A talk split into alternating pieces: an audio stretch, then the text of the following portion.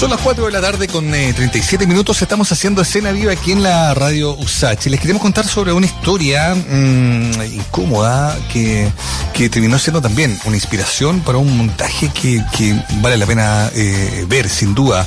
Estamos hablando de, de Mauro, una obra que está basada en hechos reales y que surge de la inquietud por dar cuenta de una comunidad afectada después de la construcción del tranque de relaves minero El Mauro, esto en la región de Coquimbo y que es considerado el más grande y el más tóxico de Latinoamérica. Eduardo Luna es dramaturgo, es director de teatro y es también el encargado, el responsable de esta obra em, del Teatro Finisterra que se va a ofrecer, que se va a estrenar, ¿no? De manera presencial hasta el 12 de septiembre. Queremos conocer detalles del montaje, de la inspiración, de esta misma historia, en voz de Eduardo. Eduardo, ¿cómo estás? Bienvenido. Hola Mauricio, muchas gracias. Hola Eduardo, un gusto poder saludarte. Un abrazo a la distancia, querida. Un gran abrazo. Sí, eh, es, bien, es bien impactante volver a conversar eh, cuando la, conversación anterior nos llevó justamente a la obra Painecur, que fue de hoy día, ¿no? Y todo se enmarca en ese, en ese tema. Hablemos de Mauro eh, y de este relave minero. cuéntanos el contexto previo antes de empezar a escribir eh, y qué fue lo que te llamó a, eh, ficcionar esta historia. Sí, precisamente eh, de alguna manera seguimos la misma línea que tiene que ver con hacernos cargo o de, o de hacernos cargo de revisar ciertos hechos históricos de, de, la memoria reciente chilena.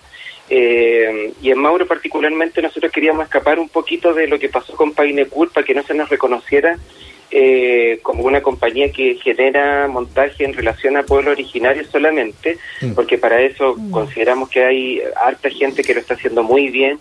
Eh, eh, sin embargo, no nos pudimos alejar tanto de lo indígena y llegamos a propósito del estudio de la disciplina de la arqueoastronomía llegamos a todo el estudio de que tiene que ver con la observación de los pueblos originarios, la observación de las estrellas de los pueblos originarios, y a propósito de eso que estábamos revisando, eh, llegamos a el tranque Mauro, eh, que es el más grande de Latinoamérica, operado por, eh, por Antofagasta Mineral, y que sepultó precisamente el sitio arqueológico de Aguita más importante.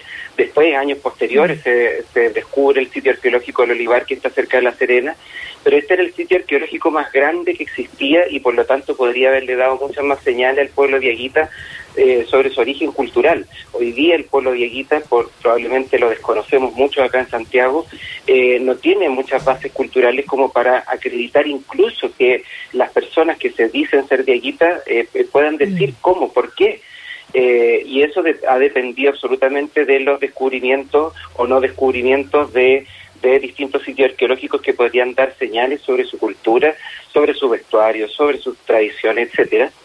Eh, y entonces llegamos desde la arqueastronomía, primero llegamos a Mauro, eh, luego hicimos un, eh, tuvimos un proceso de, investigación científica, periodística, etcétera, y luego nos acercamos, hicimos trabajo de campo, nos acercamos a las comunidades y claro, y ahí nos fuimos dando cuenta de, también del desastre humano. a propósito de la, de, la, de la inserción de la gran minería en Coquimbo, que es muy fuerte, no es solo el tranque el Mauro, son una serie de mineras que están instaladas en el territorio eh, y que han devastado eh, ambientalmente, lo que decíamos arqueológicamente y también socialmente.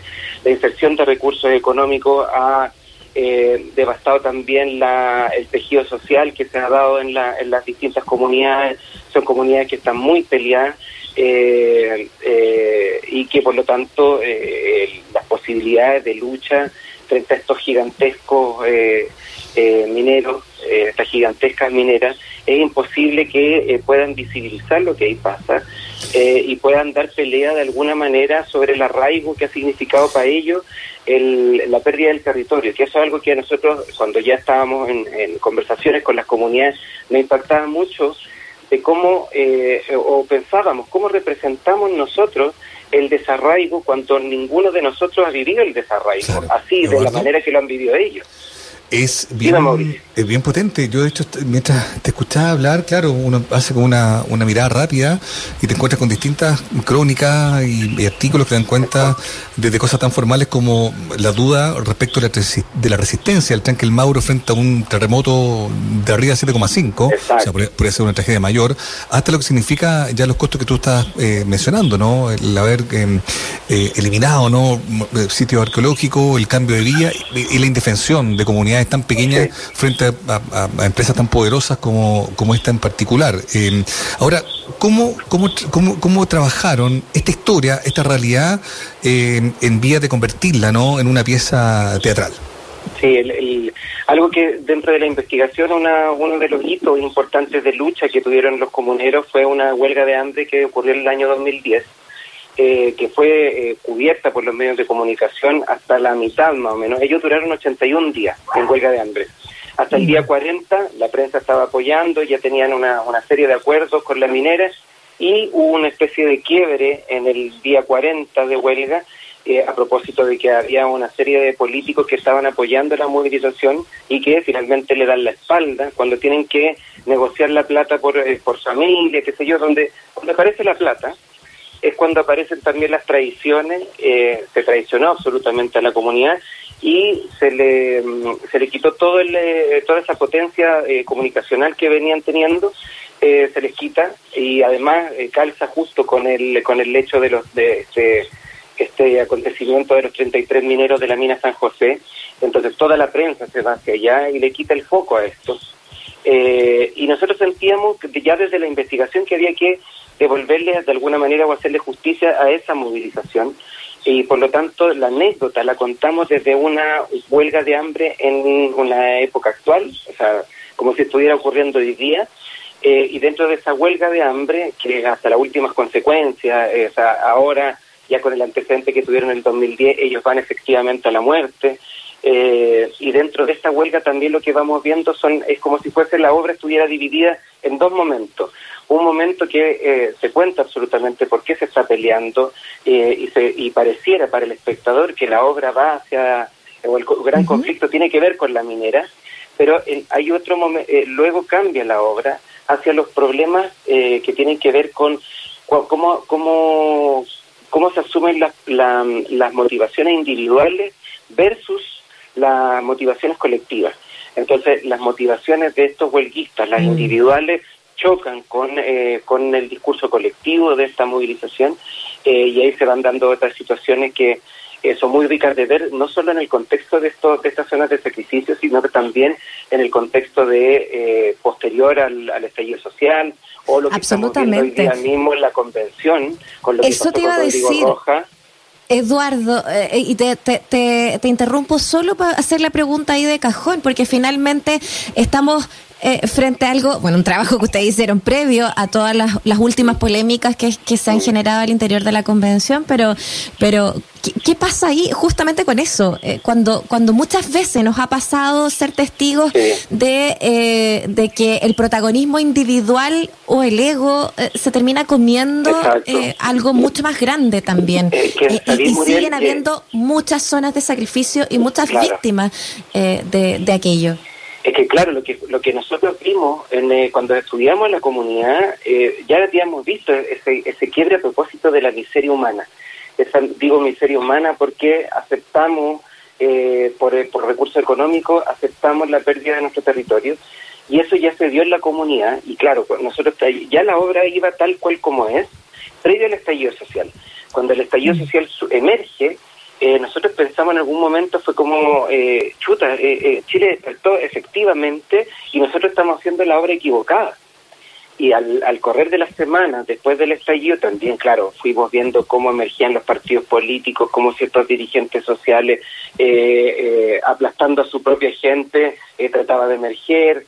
Y es lo que hemos venido viendo también con la, a propósito de la convención, también nosotros estábamos súper, o sea, eh, lamentablemente pensábamos que iban a ocurrir cosas. Y lo hemos ido viendo con, con el caso Rodrigo Rojas, por ejemplo, o con la lista del pueblo, lo hemos ido viendo. O sea, la obra no solo te habla sobre las zonas de sacrificio, sino también de una condición humana que tiene que ver cuando eh, o, cuando nos enfrentamos a una lucha o cuando tenemos una pequeña cuota de poder y cómo nos relacionamos con el resto, con el resto, con nuestro territorio, etcétera. Eduardo, hablando de lo, de lo eh, eh, formal, ¿no? ¿Qué significa esto de volver a lo presencial? ¿Cómo está planteada la obra? Si hay alguien eh, interesado, interesado en, verla, en acercarse, ¿no? ¿Cómo se plantea la historia de este tema bien grande, pero una vez más, insisto, que tiene que estar ahí como, me imagino, condensado o expresado de manera artística en esta obra? en términos dramatúrgicos, bueno, la, la Muriel ya nos conoce, eh, y en términos dramatúrgicos ya la obra está construida como un, es un espectáculo. Eh, eh, teniendo todo el, contenido ideológico, político, discursivo, la obra es una obra absolutamente entretenida, la gente lo va a pasar muy bien, a propósito también de los personajes que están puestos en la obra. Y en términos de puesta en escena, que es algo que nos tiene súper contentos, que está muy bonito el trabajo de iluminación, sobre todo porque queríamos retratar eh, el paisaje del norte, sobre todo el atardecer del paisaje del norte, y eso a nuestros diseñadores les dio mucho material para trabajar y hay una iluminación preciosa. Eh, es como si fuese un territorio vasto, enorme, eh, pero que ocurre en un teatro, y ha sido muy bonito eso. Y en términos de, musicales también tenemos dos chiquillos que son muy talentosos, uno es Francisco Moreira, el otro es Vicente Cuadro, eh, que han hecho un trabajo precioso, grabaron todo en, em, estando en pandemia y todo, pudimos grabar en el estudio de Barry Sage, toda la música, eh, una de las intérpretes es la Ángela Cuña, eh, así que está muy bonito también como escucharlo, es como en algún momento te da la sensación de que es una película. Eso te iba a preguntar, porque finalmente, claro, vemos como la, a propósito y tomando ahí lo que preguntaba Mauricio, eh, claro, está el tema de la espectacularidad, de generar eh, incluso eh, quizás a lo mejor algo con, con, alguna secuencia en baile puede ser, o, música, o la música en vivo, pero, pero como lo que suena y desde, desde lo archivístico, como que da ganas de pensar en, justamente, y a propósito de la pandemia y la virtualidad, eh, de, cómo se incluye también lo audiovisual también ahí, eh, pensando quizás en un registro a posteridad que, que pueda ser visto también en otra plataforma. Sí, sí, de hecho ya grabamos la obra. Antes de estrenarla la semana pasada grabamos la obra ah, en, muy buena calidad, con tres cámaras, eh, eh, sonido de alta definición. Entonces, claro, ya todos todos los teatristas ya a propósito de la pandemia hemos tenido que pensar nuestra obra eh, como también como material digital. Entonces, tenemos que irnos haciendo cargo de eso. No sabemos cómo se viene hacia el futuro. Así que estamos, eso está contemplado y está contemplado también como también ser una un espacio también integrador. Hay gente que sabemos que no quiere vacunar, no está dispuesta a vacunarse y que por lo tanto no puede ir al teatro por las restricciones que nos pone el MinSal. Eh, pero probablemente esa va a ser una función que, o la función que vemos online, va a ser también para gente de regiones, para gente que no está vacunada, eh, para tratar de incluir a esos otros, otros públicos también que quieran ver esta obra. Bueno, Eduardo, eh, ahí está la invitación hecha. Qué bueno saber que esto va a continuar entonces con otro tipo de plataformas, pero presencial. Atención, que será viernes, sábado y domingo, las últimas funciones de Mauro, esta obra basada en estos hechos eh, reales, ¿no? Que, ficciona 10 años después lo que pasa con este eh, estos relaves mineros en el Mauro, en la región de Coquimbo. tema fundamental. y ojo, que va a ser entonces con aforo limitado, solo estas últimas funciones también en el Teatro Finisterra. muchas gracias por conversar con nosotros. Solo, solo, nos queda, solo nos queda disponible para el sábado y domingo. Eh, ah, y pueden, claro, y pueden adquirir sus su, eh, tickets eh, a través de Ticket Plus. Perfecto. Toda la información generada. Eduardo, que te vaya muy bien. Muchas gracias por conversar con nosotros. Muchas gracias, mucho cariño, mucho cariño. Chao, chao. Chao, Mauricio. Chao, chao.